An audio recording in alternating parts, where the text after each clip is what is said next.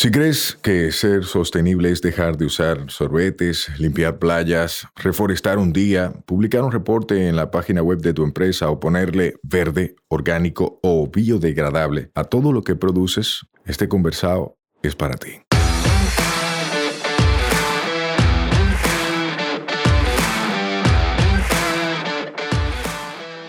Hola, somos Mibisai, los motores detrás de Tinglar y una vaina verde, y hoy vamos a tener un conversado sostenible. En cada conversado sostenible te ayudaremos a romper paradigmas y te compartiremos alternativas y herramientas para que acciones ya, sin excusas.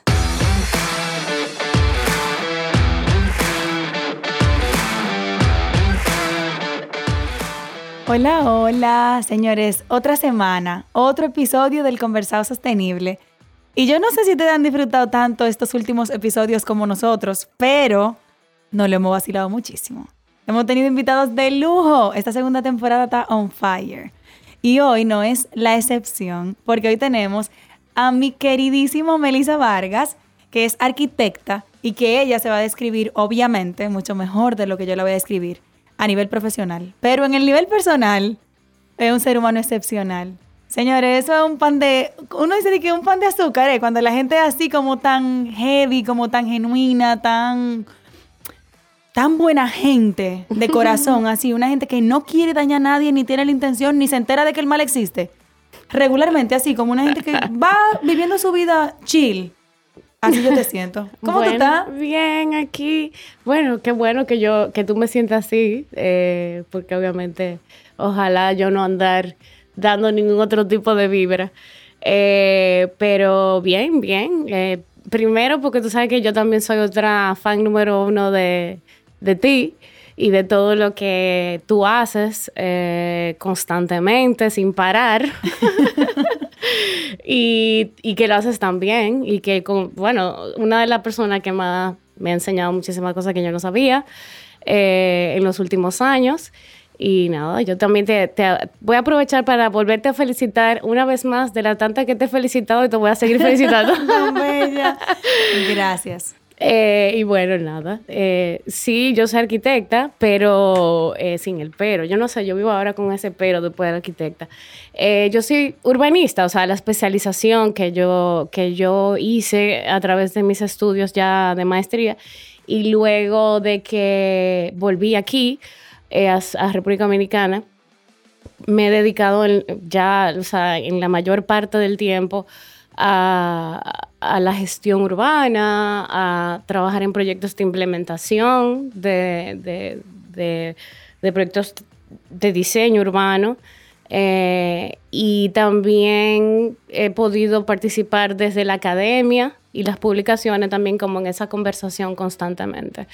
Eh, entonces, nada, eso ahora mismo yo soy la directora de Trazado, que es una organización sin fines de lucro, que su principal misión es que se viabilicen en, en nuestro país y bueno, en el tiempo veremos hasta dónde llegaremos, eh, pero que se viabilicen y se hagan posibles proyectos de escala urbana eh, de intervenciones puntuales en base a criterios eh, actualizados, en base a todas las herramientas de planificación maravillosas que ya tenemos, que hay que darle crédito a las gestiones municipales pasadas, a varias, ¿verdad? No, no a una en particular, que de alguna forma u otra han podido finalmente eh, dejar un legado de instrumentos que no existían y que ahora sí facilitan desde el punto de vista jurídico, normativo y demás, que se puedan realizar proyectos grandes. Y cuando hablamos de proyectos,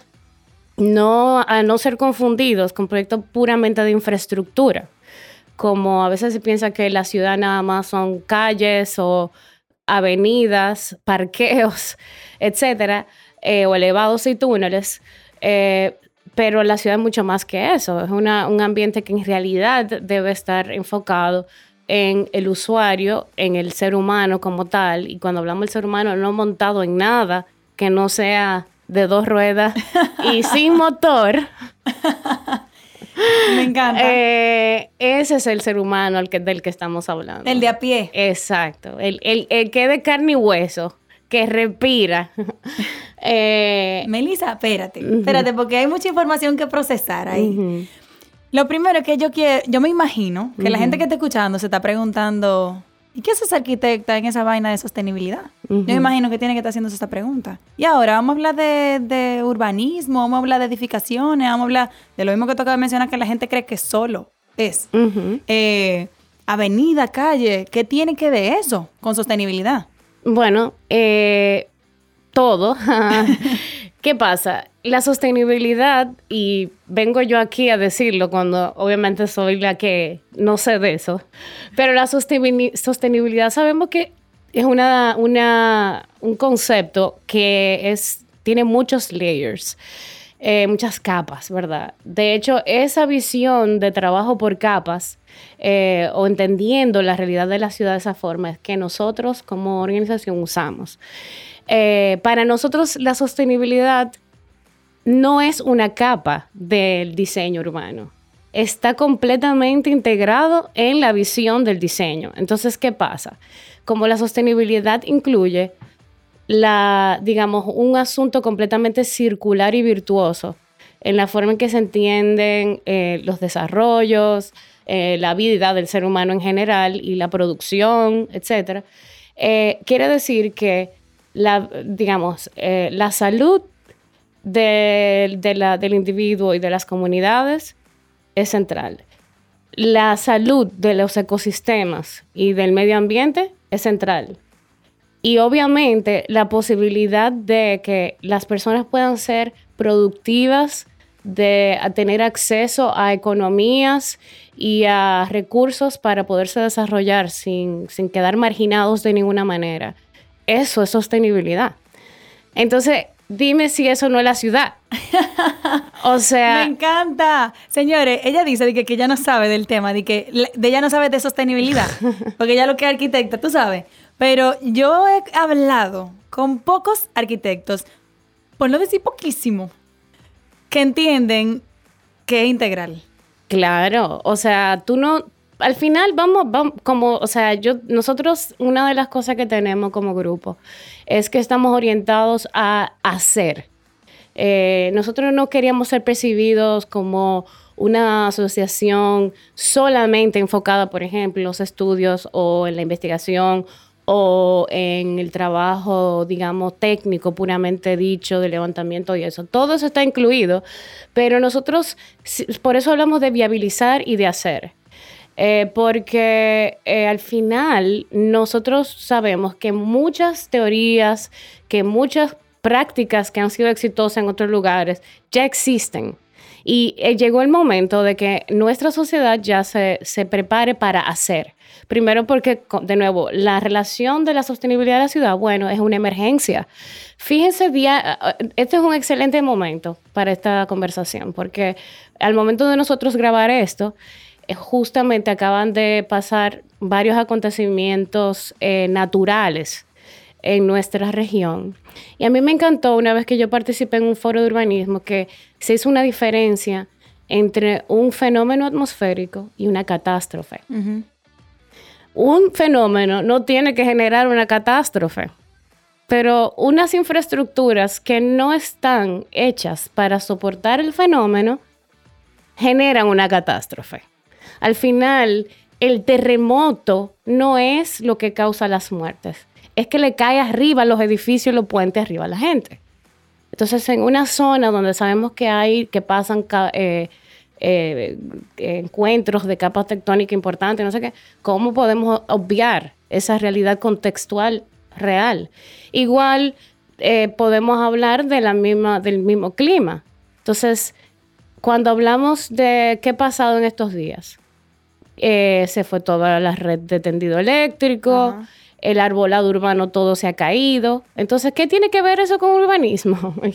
el cambio climático nos va a traer más y más tormentas, más y más fuertes, más tiempo en el año. Las zonas de la ciudad que no tienen alcantarillado se van a inundar. Las poblaciones que están en esa zona que no están servidas con el alcantarillado van a quedar más marginadas y su nivel de pobreza probablemente van a aumentar y la economía se va a ver afectada, etcétera, etcétera. Y empezamos hablando de arquitectura. Exacto. Porque es chulo. O sea, me encanta que tú lo, estés desarrollando así. Por eso, ni te quiero interrumpir, así estoy como que cogiendo la clase magistral. Sí. Porque es que eso es lo que tienen que entender los profesionales de áreas técnicas. Que si piensan a través de este filtro, su resultado va a ser sostenible. Totalmente, porque al final, de nuevo, ¿qué, qué es la sostenibilidad? No es un, un sticker que tú le pegas arriba a la cosa. Es una filosofía, es un pensamiento centrado en el bienestar del ser humano y de su medio ambiente. Porque si lo vemos al revés, eso es lo que a veces la gente, yo por eso digo en el ser humano y en el medio ambiente. Parece que estaría mal verlo así, pero es que si lo hacemos así, yo creo que la gente entonces se desapega menos del concepto. Cuando decimos que hay que cuidar el ambiente, la gente viene... Eso no soy yo. Ajá, ah, cuidar el ambiente como algo que, se hace, una cosa más que se hace de la cosa buena que hay que hacer. Hay que ser buen, buen padre, buena madre y hacer algo por el medio ambiente, pero eso no funciona así. O sea, realmente no hacemos nada por el medio ambiente si no hacemos nada por nosotros mismos, porque son todas esas eh, problemáticas sociales toda esa exclusión de la educación, toda esa exclusión a nivel político y todo demás, que generan todas las, las discrepancias y los conflictos que al final acaban también afectando nuestro medio ambiente y todo en eh, la calidad de vida. Entonces, te comentaba lo de los árboles porque a veces la gente cree, por ejemplo, que la vegetación en una ciudad es puramente decorativa. Cuando, cuando vamos a pensar, ¿qué había antes de una ciudad ahí? ¿Qué había ahí? Ahí habían unos ecosistemas específicos. Claro. Ahí habían unas redes de agua subterránea, ahí habían, qué sé yo, pantanos, ahí habían manglares, eh, habían, eh, no sé qué. Entonces, ¿qué pasa? Habían unas aves que cruzaban por ahí, etcétera, etcétera. Habían una serie de ecosistemas que se conectaban y entonces cuando pasaron las calles, cuando pasaron las cosas, se cortó eso por mitad.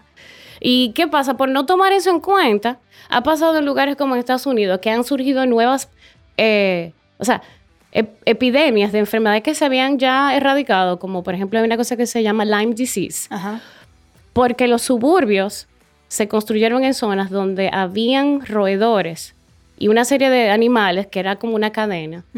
Y en todo, cada vez que llega una urbanización, los últimos animales en irse son los roedores. Y esos roedores eh, esos sí se entraban a las casas. se quedaron ahí, ese era su ecosistema. Y luego entonces traían, eh, contaminaban con animales silvestres que estaban fuera del suburbio, pero al, volver a su, área, entonces trajeron de nuevo una enfermedad a una comunidad. O sea, solo por, por no calcular qué había ahí antes de tú construir. Claro.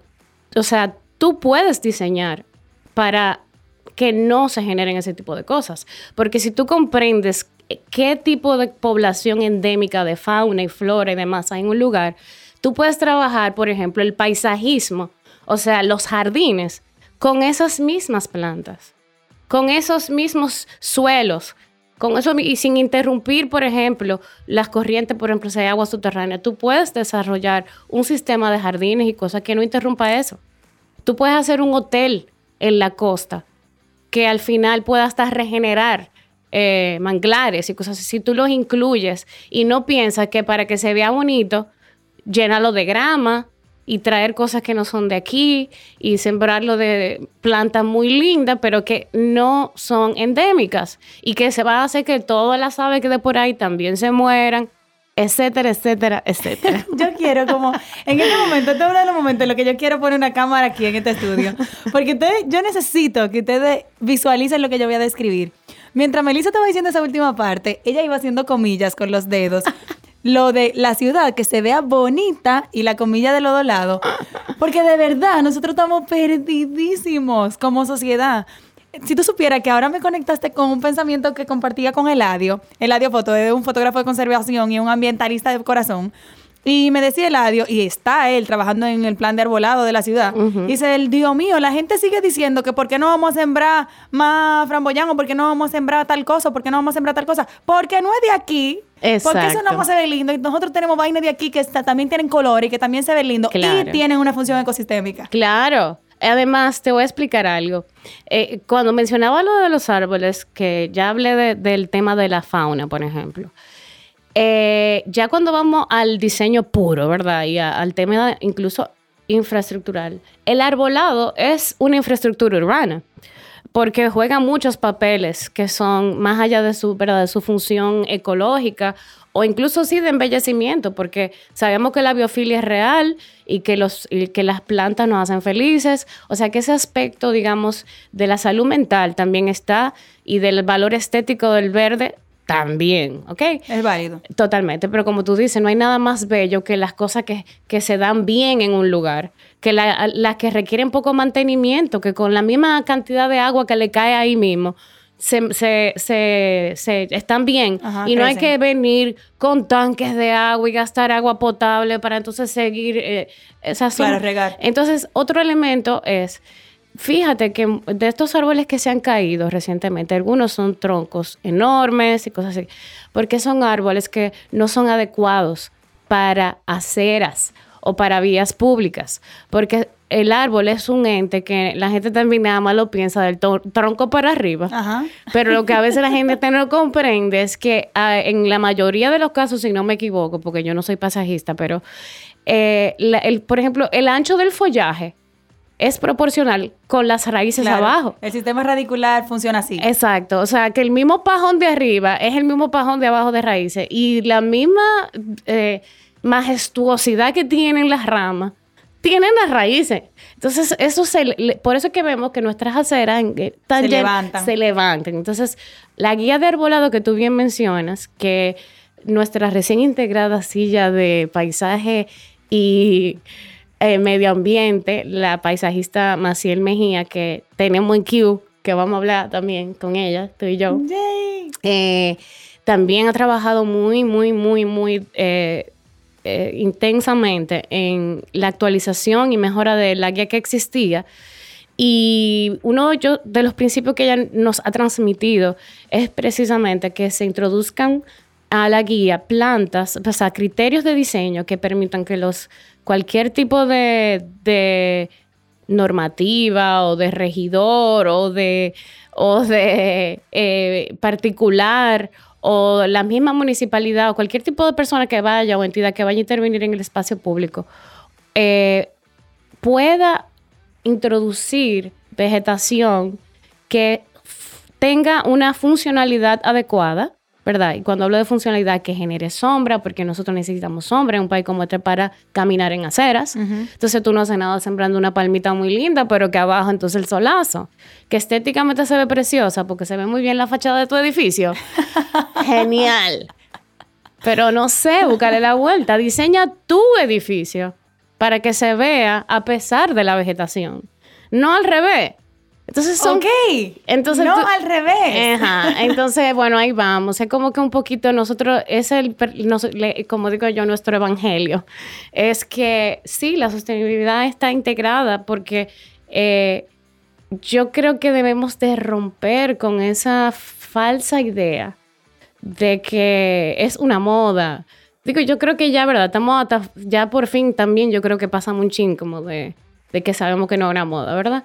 La urgencia de los temas que aborda la sostenibilidad como, como, como todo lo que es, ciencia, eh, filosofía, eh, movimiento, ¿verdad? Eh, son cosas que están ahí, están ahí ya sucediendo. Por ejemplo, el tema del cambio climático para nosotros es central. Todos los planteamientos que nosotros estamos haciendo a nivel de visión para la ciudad, y, o sea, incluyen de manera muy, muy fuerte indicadores, o sea, los indicadores que queremos utilizar, ¿verdad? Para, para enfocar nuestros esfuerzos, para priorizar cosas y para medir si vamos bien o mal en el proceso, eh, tienen que ver con nuestra vulnerabilidad ante el cambio climático. Una ciudad hoy en día con cableado eh, aéreo es una locura. Eh, yo siempre menciono y me gusta que la gente lo sepa y lo recuerde que no hace tanto y que lo vivimos muy de cerca porque son nuestros vecinos. Eh, cuando pasó el, huracán eh, María, hubo varias de las islas que quedaron completamente destrozadas, que todavía no se han recuperado ah, años después. En el caso de Puerto Rico específicamente, duraron meses y meses sin energía eléctrica porque igual que nosotros, lamentablemente, eh, tenían una red eléctrica aérea y tal vez no en las mejores condiciones. Eh, y bueno, nuestro caso en ese sentido es terrible. Terrible. Y lo, lo, que me... que hay, hay, es como una... que a veces uno se canta y se llora como sociedad. Porque la gente quiere árboles que no sean de aquí por bonitos, aunque no tengan ninguna función ecosistémica y aunque lo que haga sea daño a nuestras propias especies. Eh, pero por el otro lado, la gente no piensa en que el cableado lo que hace es afear todo. O sea, porque vaina más fea que un reguero de cable en una calle. Exacto. Yo tengo un compañero, un colega, que dice que nosotros ya no, o sea, es tanto lo que nos hemos acostumbrado al reguero de cable y al, al caos visual que ya no lo vemos. Sí. O sea, nos hicimos ciegos y no vemos los cables. Y de hecho, yo recuerdo que cuando estuve trabajando hace unos años en la implementación de la primera fase del proyecto de la ciudad colonial con los fondos del BID, que yo fui analista en ese proyecto, que nosotros nos vivíamos riendo porque cuando caminaban los turistas por el Conde, en algunas calles, antes de que se soterraran los cables allá, eh, le tiraban fotos a los enredos. Uno se da cuenta con los extranjeros. A los nidos. Eh, yo digo que es increíble cómo nosotros hemos llegado a tan lejos como sociedad y como, ¿verdad? Como sociedad y ciudades y todo lo que hemos logrado con infraestructura del siglo XIX. Yo creo que cuando se inventó la electricidad, yo tú salías y tú encontrabas palo, permiso, palo de madera con un reguero de cables enrollados Igualito que ahora. Eh, así, de que tendido con todo y su curvita, que ni siquiera derecho, muy lindo, muy, muy pintoresco, pero fatal en términos funcionales. Y, eh, estamos hablando, nos estamos limitando solamente a la parte estética y a la parte de una seguridad ante un evento climático, pero hasta para las mismas empresas distribuidoras de electricidad. O sea, hay menos probabilidad de hurto, de robo con los cables soterrados, porque la gente no se puede pegar de los cables. No. Tiene que romper. Claro, es todo un asunto de que, eh, señores, no hay que darle tantas explicaciones. Esos son sistemas ya totalmente desactualizados por un hecho de que no se ha invertido, por un hecho de lo que sea la explicación que sea. Pero a esta altura, cuando se le suma a todos esos factores que hemos mencionado de que no es funcional, de que no es, de que genera pérdida, de que genera eh, eh, ruido visual, de que genera peligro, eh, que se cae con tormenta, todas esas cosas, básicamente es una necesidad espacios públicos y infraestructuras urbanas que funcionen de manera adecuada es un derecho. Eso no es... de manera adecuada para el que anda a pie. Volvemos. Claro, para, el ser humano. Cuando hablo de ser humano, hablo de nuevo, el ser humano sin ruedas ni motores, excepto dos y que se pedaleen. Eh, eh, o sea, tú no, o sea, tú no puedes pretender que con, como digo yo, llegar a la luna con una carreta. O sea, nosotros tenemos ciudades que ya están muy desactualizadas. Yo, a mí también me gusta mucho a veces describir la ciudad como una tecnología, ¿verdad? No como quizá una forma de naturaleza alterna que a veces la gente cree que es. Eh, la ciudad es artificial, creada por el ser humano. Si nosotros pensamos, por ejemplo, en una computadora, eh, eso es una, un, artefacto eh, sumamente complejo que realiza eh, a, velocidades increíbles, cálculos y todas esas cosas, ¿verdad? Y nos permiten hacer todas las, cosas que nos permiten hacer hoy en día eh, los derivados de la computadora. Si nosotros viéramos la ciudad como una computadora, o sea, como una tecnología que pudiéramos analizarla igual, pero, ¿verdad? Inmensa, como una computadora inmensa, eh, estamos desactualizadas. O sea, estamos, tenemos un hardware. Nos quedamos en eh, pasado. ajá, un hardware que nunca se le ha hecho eh, la actualización. ¿Tú me entiendes? Y un hardware muy bueno, déjame decirte, porque la historia urbana de nuestra ciudad, por lo menos de Santo Domingo y de casi todas las ciudades nuestras que se llegaron a desarrollar eh, de manera formal en el siglo XX, cuentan con unas infraestructuras y unas eh, tramas urbanas y una serie de, elementos a su favor que nadie se imagina. O sea, es un asunto. O sea, no es tan malo. O sea, no es que estamos de eh, en un punto de no retorno. No. O sea, ¿se puede arreglar el desastre que tenemos nosotros? Claro que sí, ese es el tema, que el punto es hacerlo pasar. O sea, nosotros entendemos, porque ha pasado en otros lugares, o sea, no es que estamos soñando con pajarito en el aire. Lo que, de nuevo, nosotros, por ejemplo, de nuevo, no por darle eh, tanta promo atrasado, pero eh, en eso es que estamos. O sea, atrasado es lo que está enfocado es en que si existen, por ejemplo, fondos multilaterales, si existen fondos no reembolsables, eh, préstamos a los que tenemos acceso como Estado, si existen entidades públicas que ahora mismo hacen funciones que se pueden poner a trabajar de manera en sinergia, ¿verdad? Pero que por cualquier tipo de debilidad institucional que podamos tener a nivel gubernamental, hacía falta un link. Ahí estamos nosotros. Si hay un proceso de revisión de normas y demás que está alargando que tal vez alguna cosa se definan, pues vamos a darle para allá, vamos a revisarlo y vamos a asegurarnos que, se, que quede bien y que quede enlazado con los planes que tenemos, que los planes no lo engaveten. O sea, cuando yo, cuando lo que quiero decir con eso es que pareciera que es que el problema es enorme y no hay quien lo resuelva. Exacto. No. Esa es la impresión que yo tengo. Igual yo te voy a decir una cosa. Yo sé que ahora mismo el problema, por ejemplo, en general del cambio climático y todas esas cosas, yo lo veo igual. O sea, lo que pasa, el problema de todas esas cosas es que las soluciones están a mano, en un sentido. Las soluciones están definidas hace siglos. Lo que ha faltado es que realmente como sociedad nos pongamos en serio ya, o sea, como digamos, ok, o seguimos hablando o hacemos, porque el tiempo de hablar pasó hace siglos. O sea, nuestras ciudades se están inundando, nuestras comunidades están perdiendo sus recursos para subsistir en las zonas rurales, nuestras costas se están erosionando. Eh, nosotros dependemos de nuestra tierra, de, nuestra, de nuestro turismo, o sea, eh, yo lo, ya vamos a hablarlo directamente a lo que nos duele a nosotros, ¿verdad? Porque, y aquí en este pedacito que nos toca. Entonces, eh, yo soy de, la, de las que pienso eso. yo entiendo que no hay que, a, veces no hay que teorizar ni tanto, ni darle mucha vuelta. Si yo te preguntara, Melissa, por ejemplo, a ti que te veo optimista y con conocimiento de qué es lo que hay que hacer para llegar a donde deberíamos o para el camino, ¿qué cosas deberían priorizarse en este país para dar un giro a lo que tenemos actualmente? Bueno, mira, el principal tema con nuestras ciudades, eh, ahora mismo lo que tiene la ciudad agobiada eh, es el tránsito, por un lado, ¿verdad? Y eso afecta todo porque deteriora la calidad del espacio público. Eh, y la calidad de vida eh, se ve muy afectada también por la deficiencia del tránsito y de la movilidad. cuando hablamos de, de, movilidad, para hacer un poquito la distinción y de tránsito, que a veces la gente cree que, o sea, pueden ser palabras como sinónimas.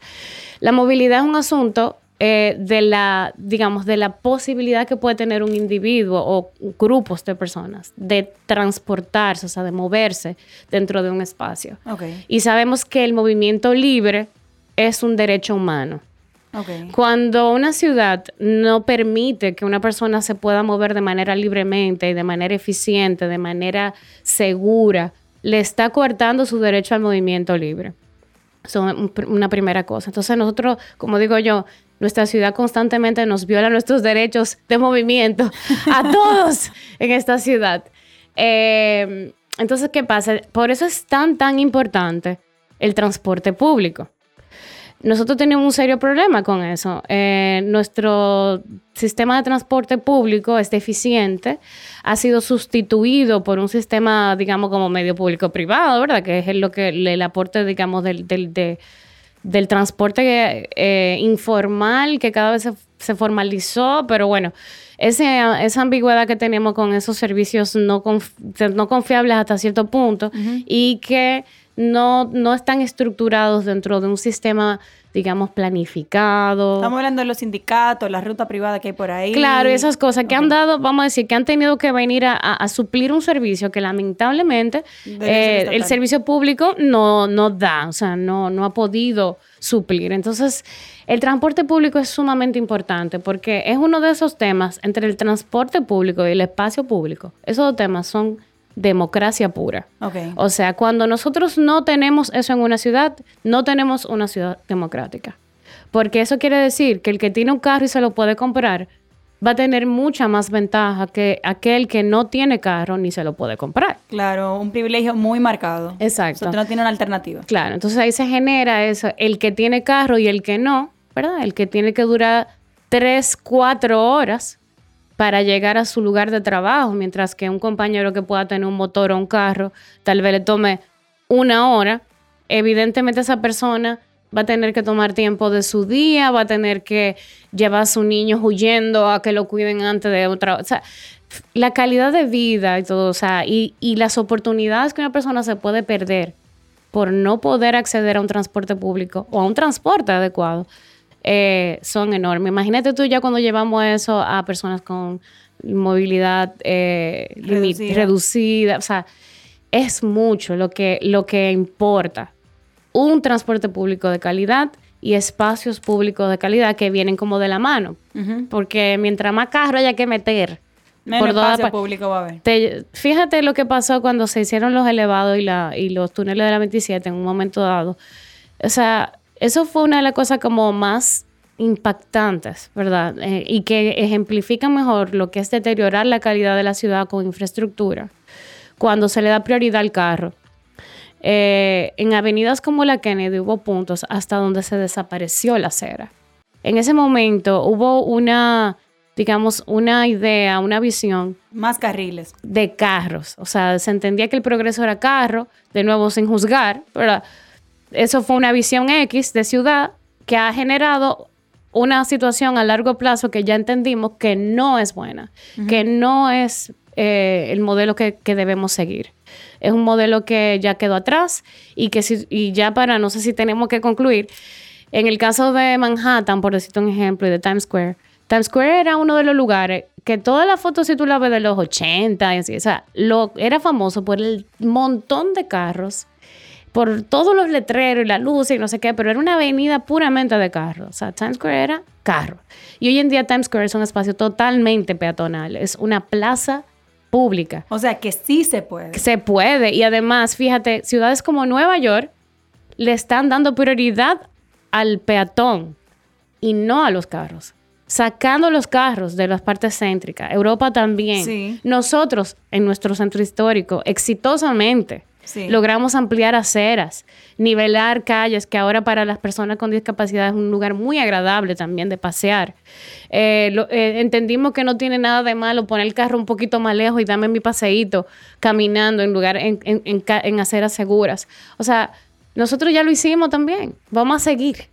Vamos a seguir. Con ese llamado me encanta, Melissa, que hayas terminado así, porque a veces uno ve el problema, y te soy sincera, a veces uno ve el problema y uno se abruma por el problema. Y en mi caso, que no sé nada de arquitectura, ni nada de urbanismo, ni nada de ingeniería, o sea, nada cercano a eso, me abruma más, porque yo digo, Dios mío, yo no sé cómo hacer eso y no puedo. Pero escuchándote a ti hablar con ese optimismo, que sí sabes del tema y que sí estás trabajando desde una institución que te permite crear y meter la sostenibilidad en eso que están creando ustedes, me esperanza como ciudadana y lo agradezco muchísimo. O sea que felicito el trabajo de Trazados Gracias. porque... Trazado, ¿verdad? Sí, trazado. Trazado sin la S. Trazado, porque me encanta que haya un grupo de arquitectos, de profesionales, me imagino que multidisciplinario, pensando en desarrollo sostenible. Que ese término a veces solo se queda en palabra y ya. No, nosotros no estamos en ninguna palabra, nosotros estamos poniendo a todo el mundo en la misma, en el mismo tren, ¿verdad? O sea, no, no nos cerramos a hablar con nadie, o sea, hemos hablado con eh, líderes de, de- de, por ejemplo, asociaciones de buhoneros, eh, nos hemos reunido con entidades públicas, nos hemos reunido con, eh, con juntas de vecinos, o sea, con desarrolladores inmobiliarios que sabemos que a veces están asociados como con eso de, de quiero ganar cada centavo, pero que están ávidos también de que le expliquen cómo hacerlo bien. Eh, ¿Cómo seguirse ganando su cuarto? Claro. Sin joder tanto en el camino, básicamente. al final del día, mira, te voy a decir una cosa. Yo siempre he dicho, decimos, manejamos como loco. Sí, hay muchos sociópatas en la calle que no le importa llevarse a cualquiera. Pero también hay un tema de que una gran parte de nosotros no conocemos las reglas de manejo y no sabemos manejar bien, de verdad. Entonces, tal vez no es tan difícil, tal vez aprender a manejar. Por decirte un ejemplo, algo que no parece como, no, es que nosotros somos locos. No, hay que aprender. hay que aprender. La educación, nuevamente, un rol eh, central en todo, señores, porque si la gente entiende el por qué, se mueve para el cómo. Y todos nos tenemos que educar, eso que decir. O sea, tú tienes que echar ahora un chin, tú sabes un chin de urbanismo y tú me enseñas un chin de lo tuyo y todos aprendemos un chin de cada uno para entendernos y poder trabajar en equipo poder trabajar en equipo. Melissa, gracias. gracias por tu tiempo. ¿Cómo la gente se puede contactar contigo? ¿Cómo se puede contactar con la empresa? No, no es una empresa. Con la organización. Es una organización sin fines de lucro. Eh, nosotros tenemos una página web, eh, www.trazado.org, trazado con Z, todo junto.